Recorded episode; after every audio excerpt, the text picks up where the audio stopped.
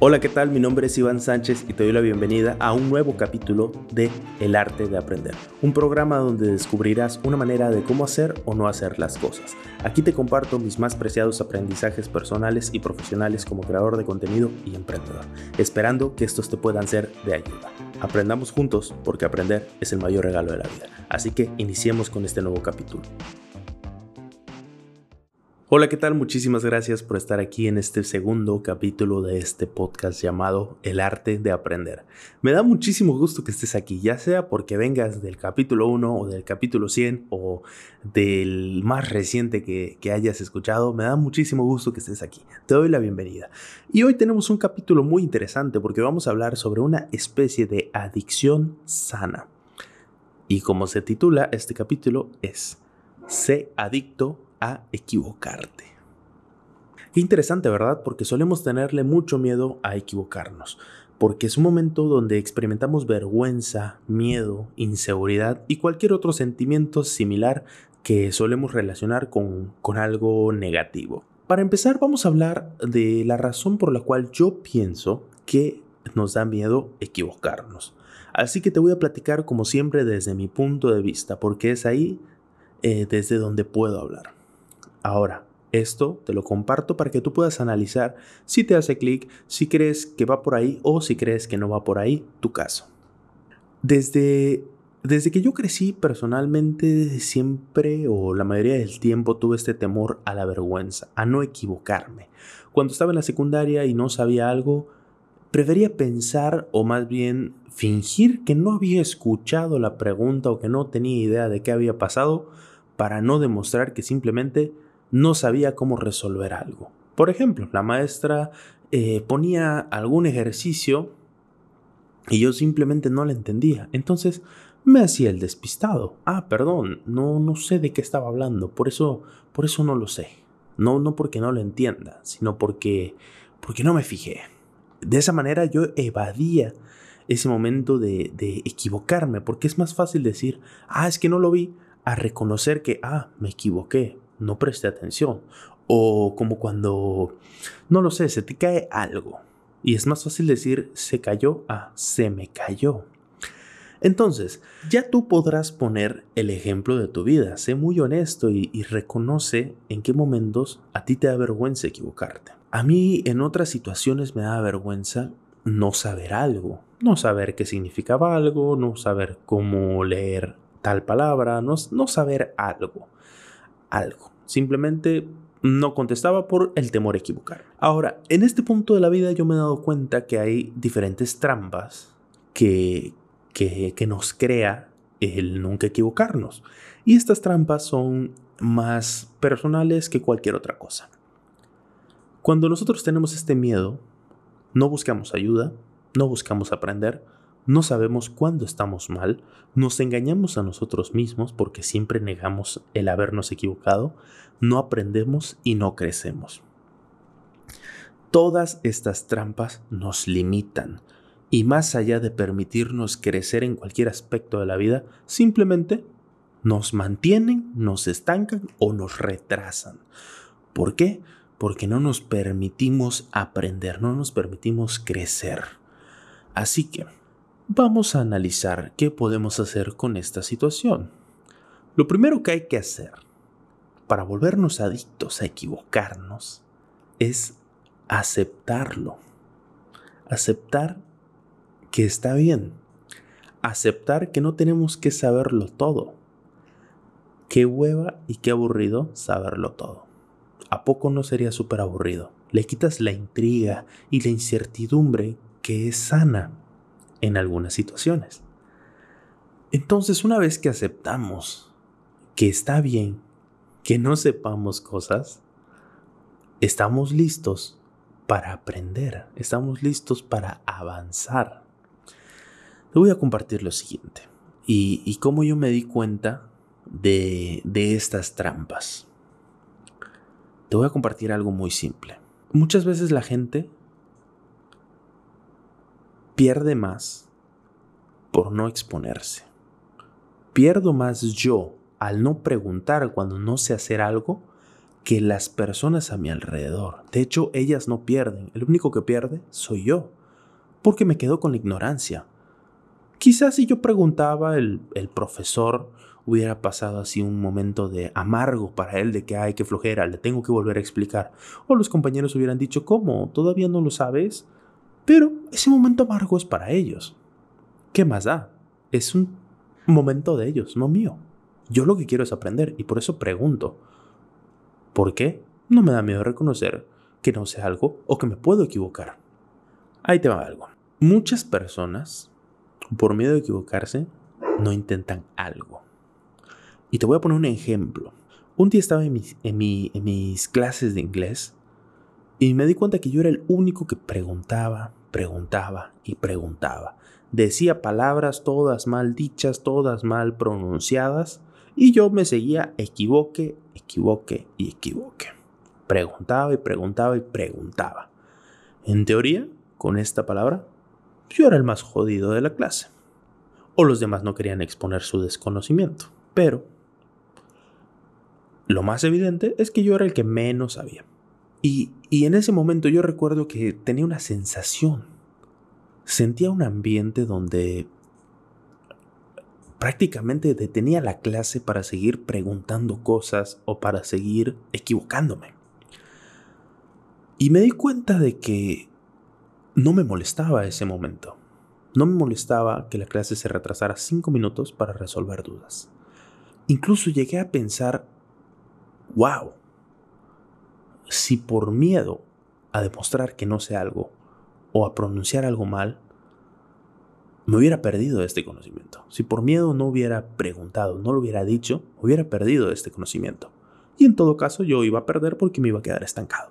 Entonces reflexioné y dije, está bien, yo pregunto y pregunto y pregunto y pregunto, pero ¿acaso no es por eso que estamos todos ahí?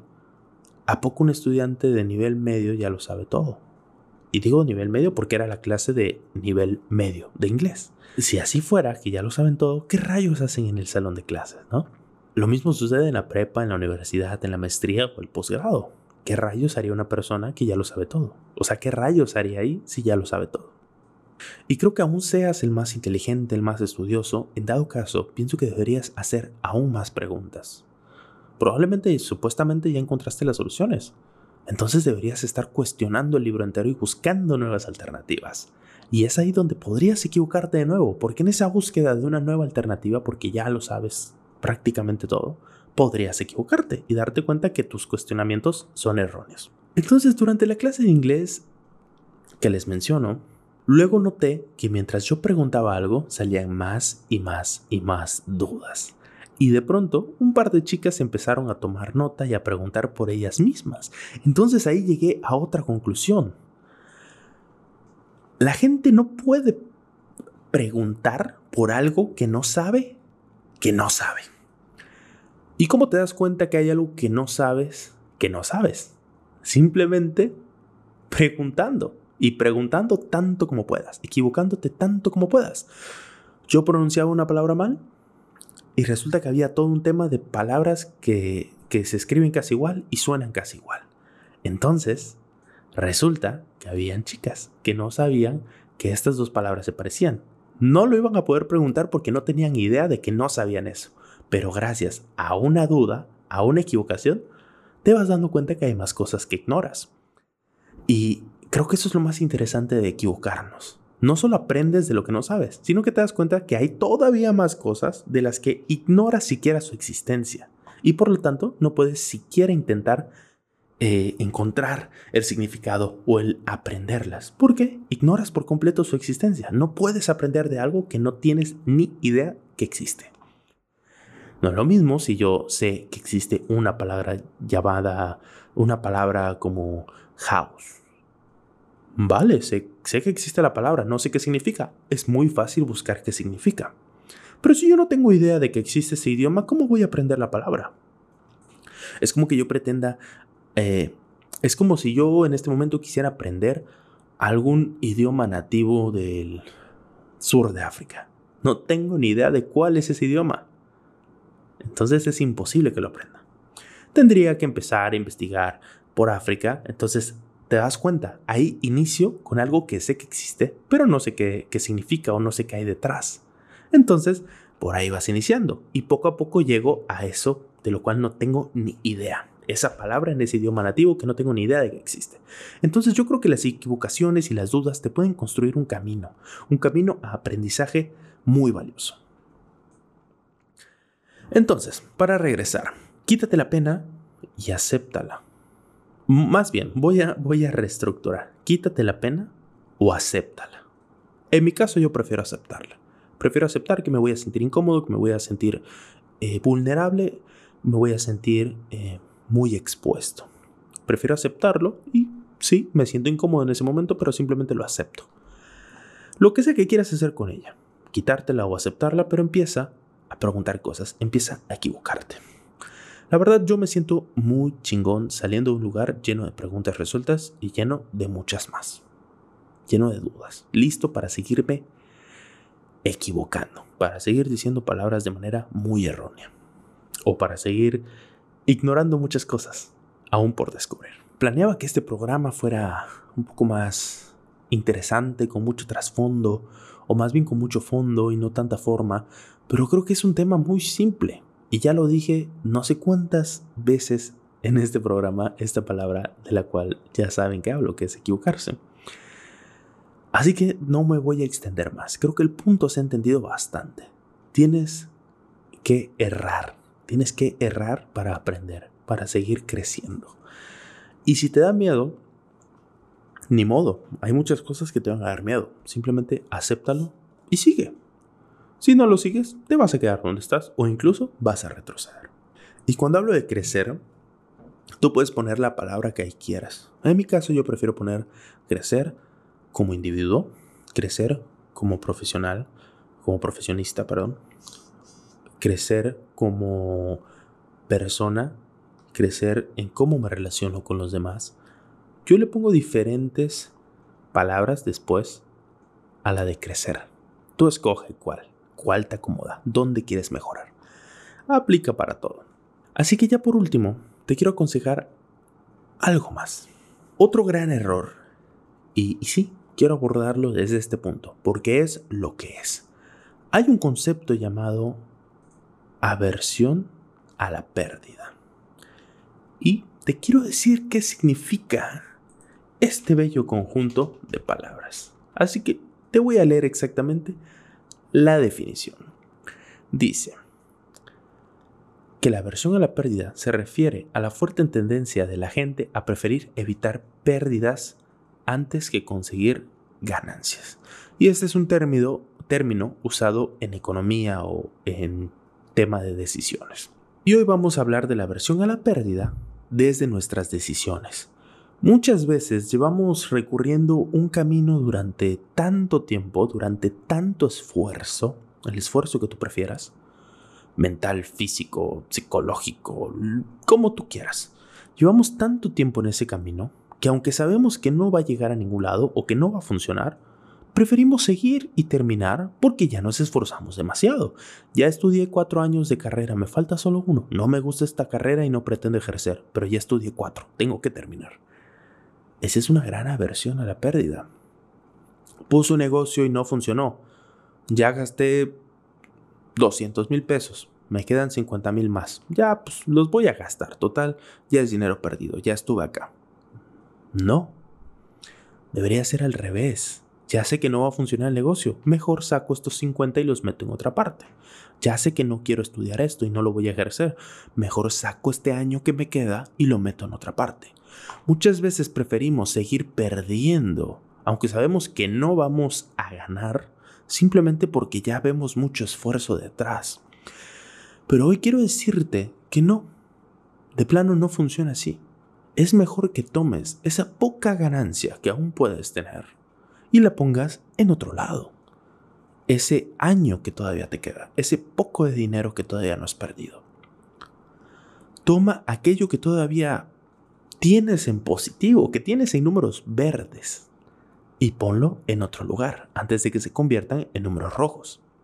Y esto se relaciona con este tema de errar, de equivocarse. Preferimos simplemente ser tercos hasta el último momento, ser necios, cuando simplemente deberíamos decir, pues sabes qué, no funcionó, la regué, vamos a otra parte, vamos a intentar otra cosa. Es bueno encontrar caminos, recorrerlos y si no funciona no pasa nada, regresas y vas por otro.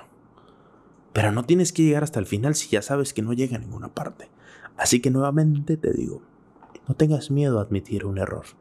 Al contrario, admítelo lo antes posible, regresa y toma otro camino. Voy a terminar con una frasecita un poco fuerte. No quiero decir muchas groserías en este podcast porque realmente no es mi estilo, pero no encuentro conjunto de palabras que puedan funcionar mejor para cerrar este programa que sal y cágala. Encuéntrale gusto. Sal y cágala tanto como puedas, lo más rápido que puedas y lo más barato que puedas. Así que nada, te doy las gracias por haber estado en este programa. Nos vemos en un siguiente capítulo. Y bueno, espero que lo hayas disfrutado. Recuerda que si tienes alguna sugerencia puedes escribirme a ivansanchezcc.com diagonal sugerencias o directamente en mi Instagram me puedes escribir ya sea por texto, por audio, como eh, arroba ivansanchezcc-bajo. Estaré muy muy muy feliz de escucharte o de leerte. Y recuerda que también puedes sugerirme temas, hacerme preguntas concretas o lo que sea que creas que pueda mejorar en este programa. Así que nada, nuevamente, nuevamente, muchas, muchísimas e infinitas gracias y nos vemos en otro episodio. Ahora sí, hasta luego.